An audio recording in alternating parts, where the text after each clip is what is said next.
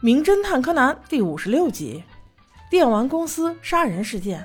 今天是个特殊的日子，小五郎叔叔竟然有此荣幸，被设计为一款推理游戏的主人公。而发行这款游戏的满天堂游戏公司，今天正式邀请他过来参加一个著名的酒会。一听喝酒，他高兴的不行。作为嘉宾的小五郎刚一到场，就毫不犹豫地把自己灌醉了。所以这一集从头到尾，小五郎叔叔都是晕晕乎乎的。真正发挥作用的还是柯南。在参会之前，每个人要把自己的私人物品都寄放在存包处。本来小兰和小五郎两个人的号码牌应该是连号，可是突然冲出了三个人插队，他们就是满天堂公司的员工，估计还有一分钟就要迟到了，被老板看见了要有重罚，所以只能插队了。小五郎拿到的号是九十六号，而小兰拿到的正好是一百号。拿到九十七、九十八、九十九这三个号码牌的，分别是中岛先生、上田先生和竹下先生。其中，中岛先生是该款推理游戏的主要设计者，但是上田先生非常不满，貌似这个创意是他的，而中岛只是一个窃取者。那竹下先生呢？看起来是个乖乖男，一副满脸无辜、与世无争的样子。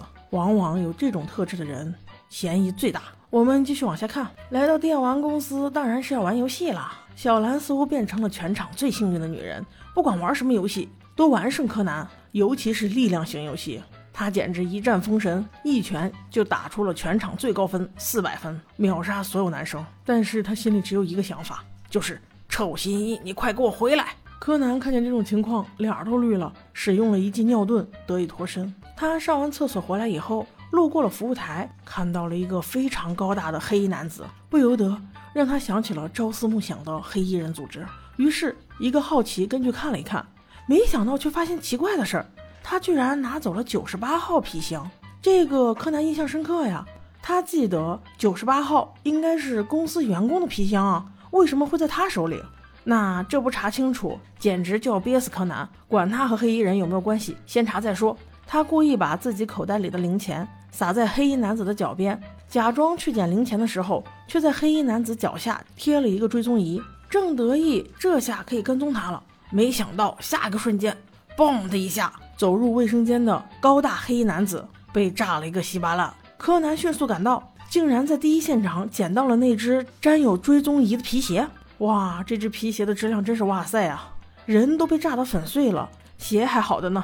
哪里买的？发链接来。很快，木木警官第一时间赶到。因为爆炸现场太过凌乱，什么线索都没有，所以木木警官只能问他们有没有看到什么嫌疑人。最有用的无疑还是柯南，因为他直击了死者。他对木木警官说：“我看到了一个穿黑衣服的非常高大的一个叔叔进了卫生间。”而且我确定他是关西人哟，因为他说话是关西口音。我听到了他死前说的两句话，一句是奇怪，钥匙怎么插不进去？第二句是可能没有锁吧。木木警官闻言判断爆炸物应该就在周围。此时正好他们社长来了，拿了一封莫名其妙的信。木木警官看到之后，发现是一封勒索信，问他你怎么不早说？社长却说哦，我以为只是吓吓我而已。此时有警员来报。在废墟中发现了两个东西，一个是一把钥匙，另一个是游戏公司所发放的统一皮包上的标志。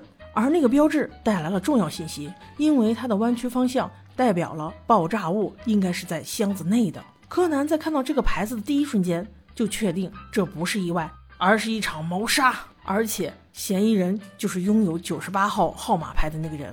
柯南仔细回想，九六、九七、九八这三个牌子正好就是那三名员工的，所以只要找到证据，那么凶手一定是这三个人中的一个。很快，柯南就发现了端倪。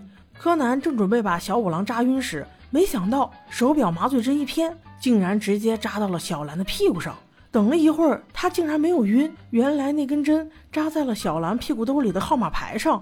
柯南没有办法呀，只有一根针。他正要取回的时候，不小心碰了一下小兰的屁股，小兰直接一个回旋踢，他以为是谁的咸猪手，结果还好柯南个子不高，否则这一脚绝对要把他踢飞了。没想到遭殃的却是小五郎叔叔，因为接住这一脚的竟然是小五郎叔叔的脸，这下可好，连麻醉针都省了，直接踢晕。表演现在开始，首先先请中岛先生、上田先生和竹下先生，你们三个站出来。中岛先生，你为什么一直紧紧抱着你的皮箱？你能给大家打开看一下吗？中岛显然面色紧张，不可以啊，不可以！上田看到他的做法，不解地说道：“你就让大家看一下嘛，这样不就没有嫌疑了吗？”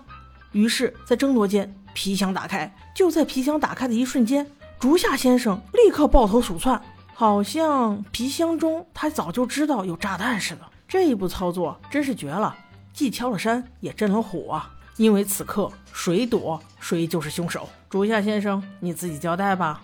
竹下先生见自己的行为已经暴露，所以不得不承认了自己的犯罪行径。原来他是拿着九十八号牌子的，在中岛先生脱了外套打游戏时，把自己的号码牌和中岛先生的号码牌给换了。因为他给自己的九十八号箱子里面装的炸弹，他要炸死中岛，就是因为中岛自己喜欢的那个女孩才被迫自杀了。他是来报仇的，但是他没想到中岛却和另外一个黑衣人做着无耻的黑色交易。他把装有自己从公司偷出来的两个重要软件的皮箱与那个黑衣男子的一百二十四号皮箱号码牌交换了，就这样，一百二十四号箱里的钱就归他，而他本来的九十六被换成了九十八，那么九十六号皮箱里的就应该是那两个软件，这就是证据。于是警官打开了九十六号皮箱，果不其然是两个磁片。这回小五郎接着问中岛先生：“劫后余生的感觉怎么样啊？”现在该你交代问题了，你。准备和谁交易？也就是说，那个高大的黑衣男子，他们到底是谁？如今事情闹成这样，如果你再不老实交代，寻求警方的帮助，估计他们一定会先杀人灭口的。中岛一听，脸都绿了。我我我可什么都不知道啊！什么组织我不知道啊！我只是为了挣一些钱而已。我每次跟他们交易都在同一地点，他们也只需要一些软件而已。小五郎又说：“那你们平时都在哪里交易？”啊，我们每次都在同一个地方，就是就是那个米花大厦楼顶的那个鸡尾酒酒吧。话音刚落，柯南就冲了出去，用他小学生五年级的奔跑速度赶到了米花大酒店，毫不犹豫地冲上了顶楼，边坐电梯边想：黑衣组织，我来了，我来了，我来了！这一次一定要把你们一网打尽。没想到刚一下电梯，就听到一声比刚才炸弹爆炸大十倍的声音，嘣的一声，整个鸡尾酒酒吧夷为平地。柯南看到这里，突然幡然醒悟：这个组织一定不简单。为什么总是在摸到信息的边缘就又消失了？我绝对不会放弃。